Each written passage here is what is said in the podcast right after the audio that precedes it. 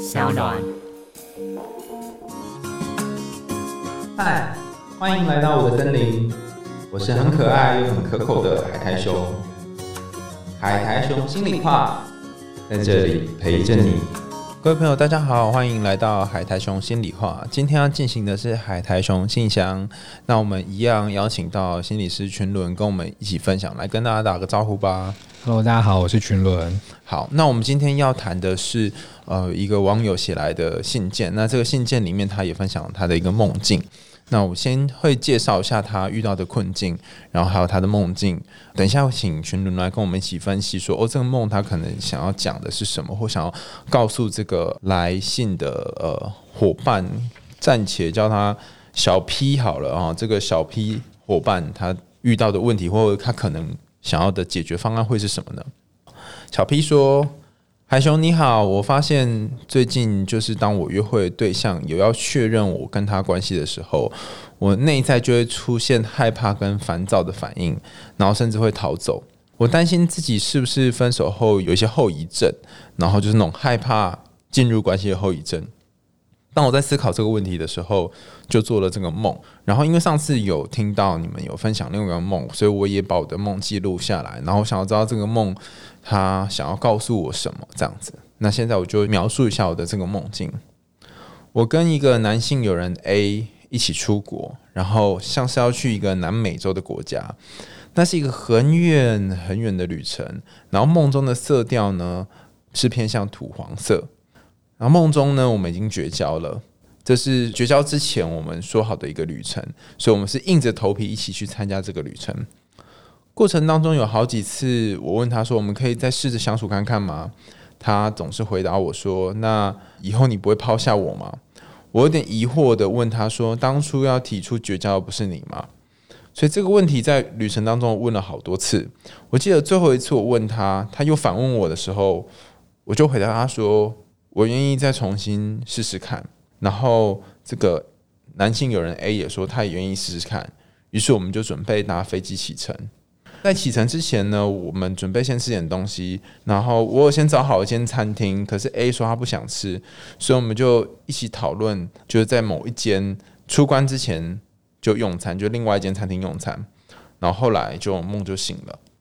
好，那这个梦看起来是一个蛮平淡无奇，然后又有一些对话的梦境，可是似乎又在讲的一些什么。那跟他一开始想提的那个问题，就是说他对于进入关系会有害怕跟烦躁的反应，或许有点关联。那不知道全伦怎么看这个梦？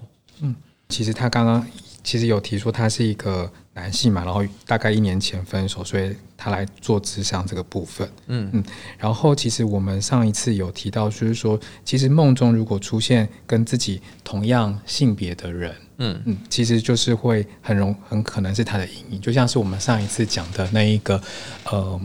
两个旅人的故事，他们是同样性别的人嘛，他们一起展开这个旅程，其实跟这个梦也很有关联。嗯嗯，所以我我猜想是他可能跟这一个同样一个性别的友人，在这个旅程中，可能有一些要学习或者是一些经历的事情，他们也也需要有一些整合。所以 A 有可能是他的阴影，也就是他不敢面对的部分嘛。对，所以我们没有办法机会先去，就是去理清 A 对他来说是什么，但我们可以去思考，就是说，或许这个来信的人，他可以去想 A 对他来说有什么样的特质。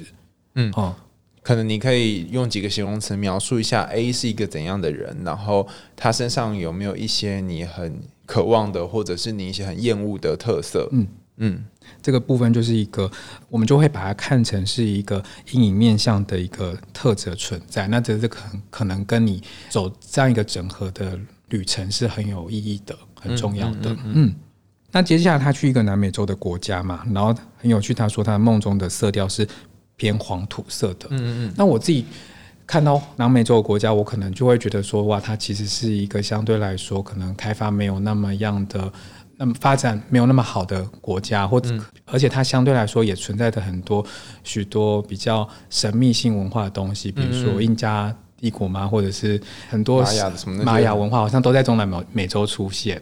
嗯嗯，然后黄土色好像也给给人一种好像还没有发展的那个感觉，所以我在猜想，其实展开这个旅程的象征是不是其实他也要即将走去这个未开发的国家？那个未开发国家会让我想到是我们的潜意识。哦，他他要去一个他没有被开发过的地方，嗯，那没有被开发过，其实就很像荣格讲，就是说我们很很内在的、比较内心深处的地方。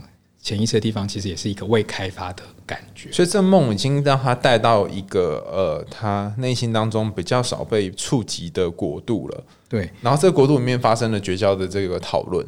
对，所以我们上一次有讲说，其实梦境的一开始的起很重要，所以他要必须要跟他自己过去可能没有知觉到的或者是否认的这些特质，可能有一些整合，然后。走进他更内在的一个部分，就像那个裁缝跟鞋匠一样，就两个人就互相是彼此最无法接受的部分。嗯，所以在两个旅人的这个故事当中，上次我们提到他们是呃试着让这两个角色可以互相存在，嗯的一个过程，然后都不可以消失。那这个梦境呢？这梦境也是一起存在吗？对，我觉得这个地方跟那个两个旅人有点不一样的地方是，他们在梦中的一开始已经绝交了，所以我猜想，对我猜想他其实，呃，如果他有这个梦者，他有联想到就是这个人的一些特质的话，他可以去思考是不是过往有一些他没有意识到或者是一些否认的特质，他最近有开始在思考需不需要拥有。或者是这些特质有没有在影响他进入这个关系？这个可以一起去想。就是说，他可能从前是一个怎样的人，或他以前是一个某种个性的人，那现在他要不要把这个个性再找回来？对我假想随便举个例子，比如说，会不会有可能这个 A 他是一个很敢于冒险啊，或者是很勇于尝试的？嗯嗯，然后不害怕受伤的。那如果说这个梦的人，他相对来说没有这样的一个特质。哦，他可能就会没有办法，不敢进入关系。可是他想要跟这个人在硬着头皮一起旅程，是不是说他其实也想要试试看，如果他有一点点这个冒险的特质来进入这个关系的话，会不会有一个不一样的感觉？哦，那我有点懂了，因为他他写信来的问题是说，他发现自己现在进入关系会有一些害怕。对，所以。会不会以前的他其实是没有这些害怕的？嗯，他可能会愿意冒险，可能会去尝试，可能冒着呃受伤的风险。可是当现在他开始有那个呃分开之后这些后遗症，开开始担心，开始害怕的时候，他又开始在犹豫，说他是不是要进入了这段关系，会不会要冒险？然后，所以这个梦境会不会也是跟他说：“哎，你是要把那个过去冒险的你给找回来？”对，然后所以。接下来，他们在这个旅程好几次，他们其实彼此的回答就是说：“我们可以试着再相处看看吗？”我觉得好，他好像也在问自己说：“我可以拿回那个冒险的特质吗？那个很勇敢的特质吗？嗯嗯，我会不会再再次的抛下他，在可能发生什么事情之后，或者是我又鄙视了这些特质？嗯嗯嗯，所以我觉得这个部分不错，是他最后他们彼此都说：“哦，他愿意再试试看。”好像他们。在这个旅程之前，他他也愿意好像呃给予自己一个承诺，再重新拿回一个这个勇敢的特质。我们假设我们举例啦，就是把那个整合的东西再拿回来，然后他想要试试看，再进入一个这样的一个关系。嗯嗯，他或许也开始有一些这样的准备。哦，所以也就是说，这一个梦境，它代表的或许是想要告诉他说，你可以把一些你原本熟悉的，但是可能曾经因为你做了这些事情而让你受伤的东西，再把它找回来。对。然后这个梦的后半不是出现了，呃，要吃一个餐厅嘛，然后不想吃，所以是这个过程，然后一定会遇到一些困难吗？对，其实那个不想吃，就代表是他们这两个东西一定有。有不同的意见出现了嘛？这就是在一个整合的过程中，可能也是遇到的第一个难题。他们到底谁要听谁的话，或者是要怎么样取到一个妥协？嗯嗯，可能在这个梦的这个后段也开始去去吃。然后他说 A 不想吃，就是他梦中的这个 A，所以他的阴影不要了，所以他其实就开始可以跟他的阴影面向有一个讨论了。嗯，所以我觉得他也是一个很好的开始，就是当他真的。决定要一起启程，然后他也可以做一个示范，是真的不再去坚持自己的想法，嗯，开始有一些愿意好像也配合着他过去可能比较没有的那个阴影面向的特质，没有，他最后的梦境其实不是谁配合谁，好像是两个人一起讨论，一起讨论，对，嗯嗯，就是一个你你也尊重我，我也尊重你的这个感觉嘛。嗯嗯嗯，就是好像没有谁比较多，谁比较少。但有趣的是，他从头到尾都还没出国。嗯，所以我猜想这个部分也是一个刚刚要启程，他们刚开始决定他要一个整合。那我在想，他也可以留意后续的一个梦。如果他在听完我们解析之后，他也可以继续复一个梦，看看这个旅程的过程中，他接下来会遇到什么样的一个状况。嗯，可是在这个梦里面，我觉得一个很重要的东西是，为什么在飞出去之前，他们需要吃点东西？因为突然为什么？是怕路上会肚子饿吗？嗯，对啊，那个如果肚子饿，我们会把它看成是一个什么样的象征？就是我们内在是不是呃需要一些滋养啊？空缺，比如说我假想他可能分手了一年多前分手，然后也经历了一些情绪的低落，那可能要开始去确认一些关系的时候，为什么会那么害怕？是他内在是不是有一些未尽的感受、未尽的失落、悲伤还没有完全走完吗？或者是他需要？真的去进入一段新的关系，他内在有什么样的情绪或者是感受，需要先继续去被照顾的。嗯，然后这个呃，想要被照顾、想要被理解的情绪，如果他被看见了之后，就等于他终于吃完了那一顿饭，嗯，才有办法启程的意思。对，所以他可能的确，他如果说回应他今天讲说。他会很害怕开始进入一段关系，我觉得或许他也可以去思考，就是说他内在究竟那个还没有吃饱，还需要被滋养的东西是什么？嗯，所以这个写信来，这个小 P 应该可以。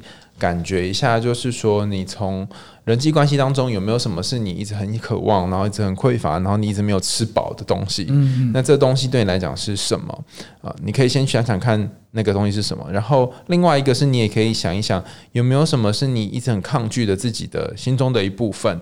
然后或者是。在你分手之前，其实你原本拥有的东西，但分手之后你失去的东西，可是其实你也蛮喜欢这个东西的，然后也可以把它找回来。是，或许就是梦要告诉他的嘛。嗯，对。嗯，然后刚刚你有提到一个很很有趣的专有名词，可能大家没有听得很清楚，叫做“夫梦”。嗯，所以也就是说，当我做完这个梦之后，我就可以去呃鸟巢上面做的夫，然后会出现另外一个梦吗？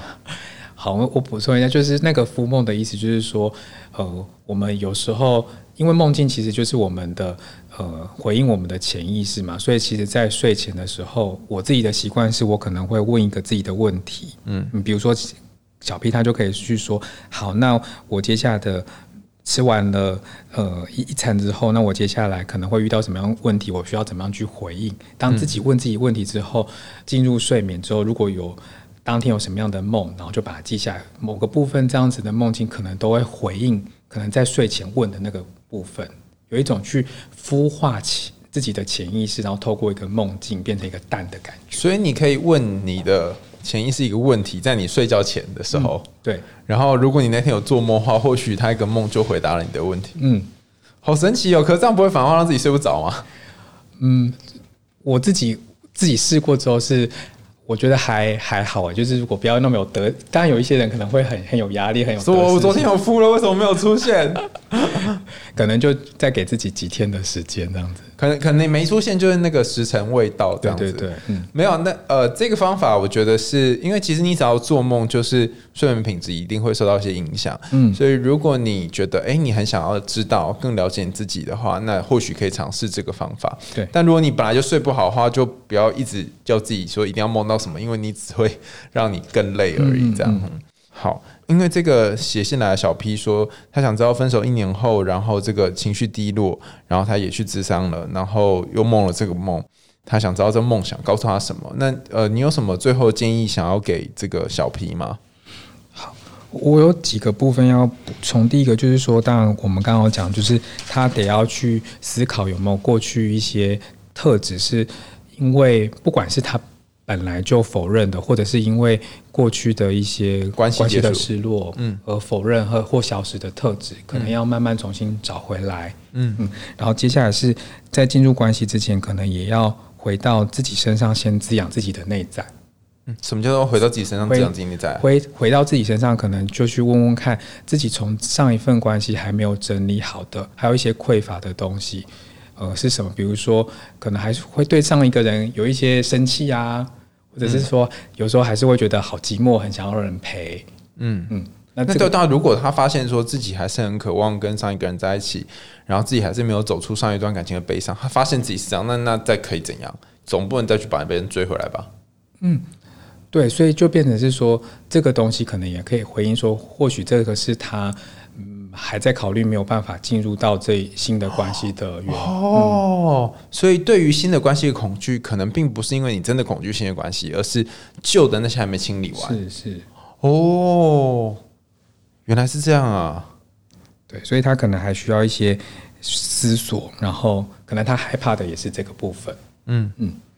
好，然后第二个部分我也想要补充一下，像阴刚刚我讲阴影，就是说梦中呃是出现跟自己同性别人比较说是阴影嘛，可是其实这是比较可能传统的荣格取向的分析师会会这么说，那可是其实有一些新的一派的说法认为说，其实阴影可能也不一定要用人类的形式呈现，比如说像地海战记的那个，好像也是用一个很怪物嘛，还是什么样的形象，就是变成。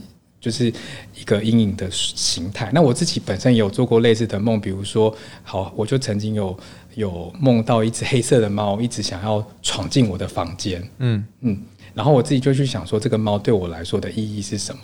然后其实我就会觉得猫其实是一个很自私啊，很自我，然后它可能有需要吃罐头的时候才会来找主人，然后可能饱了就会离开的那种。所以对我来说是比较自私。所以的确对我那时候其实我真的也不喜欢猫，然后我自己也不能接受我自己内在是一个那么自私的人。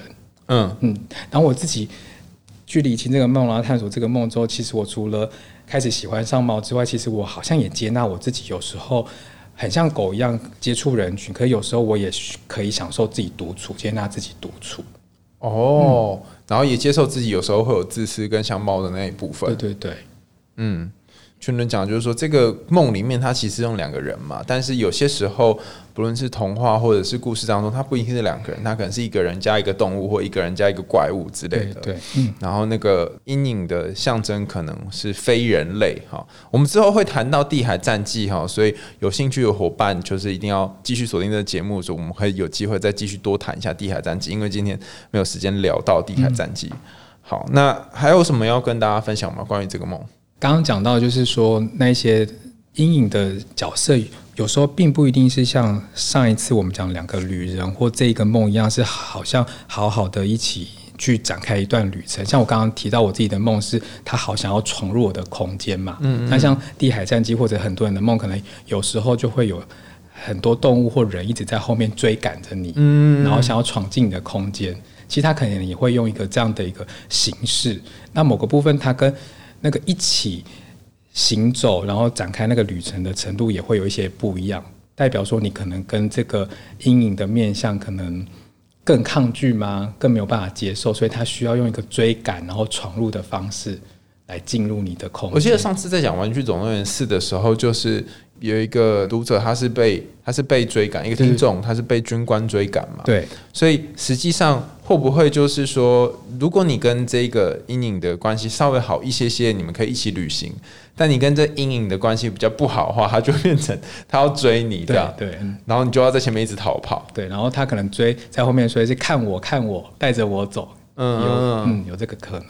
那我猜很多人都做过那种被追赶的梦啊。如果做了也也做过那种被追赶的梦，或是呃，就是像《地海战记》这样子有有一个东西在后面追赶的这样的情形的话，你通常会给这个做了被追赶的梦的人什么样的建议呢？对，如果大家有看过那个《地海战记》的时候，就会发现他最后跟那个后面追赶的人有一个收服，或有一个和解部分，是他转过头去看，呼喊他的名字嘛。所以其实就荣格学派，他也会这么讲，就是有一个荣格分析师，他会认为，就是说，如果你常常重复，而且经常做一个经常被追赶的梦，你不妨在梦里面试着转过头去看是什么在追你。我觉得很可怕呢。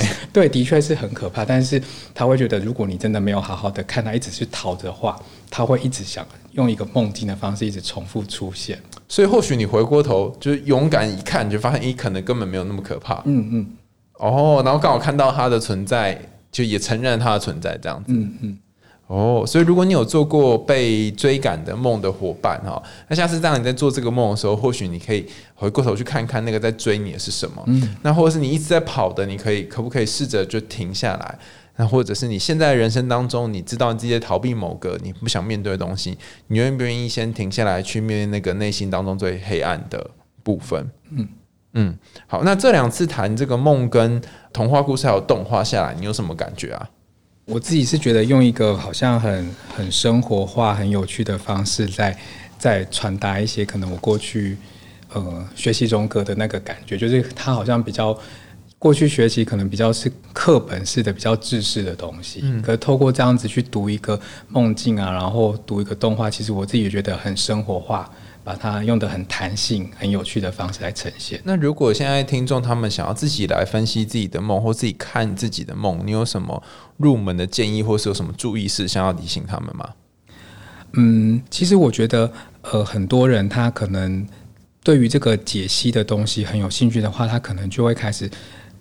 一开始就进入那个解释自己梦境的一个过程，嗯嗯。可是我觉得那个呃，不论是进入到自己的梦，我觉得回到个人的脉络跟感觉是很重要的，嗯。所以以刚刚你讲说，我们我们讲说有如果梦到那个有一些东西在追赶你的东西，比如说是一个动物或者是一个人，我们可能不用那么快去查这个人跟这个动物或者这个这个物体的象征是什么。而是回到你自己个人，你觉得这个人给你什么样的感觉？嗯，这个物品给你什么样的感觉？其实你你自己怎么去想，然后结合我们刚刚讲的这些感觉，是不是你自己否认的或者没有的？嗯，你或许你也可以对自己更了解。所以你的意思是说，我们可以先从这个梦带给我们的感受开始，而不是去从这梦到底要讲什么开始。嗯嗯嗯，因为太快就进入。意识层次的话，很可能会遗失掉一些重要的讯息。嗯嗯，所以第一个要问问自己的问题是：做完这梦之后有什么感觉？感觉嗯，那这就是我如果做完这梦之后，我好我惊蛮惊恐的，很害怕。那我就算知道这个又怎么样呢？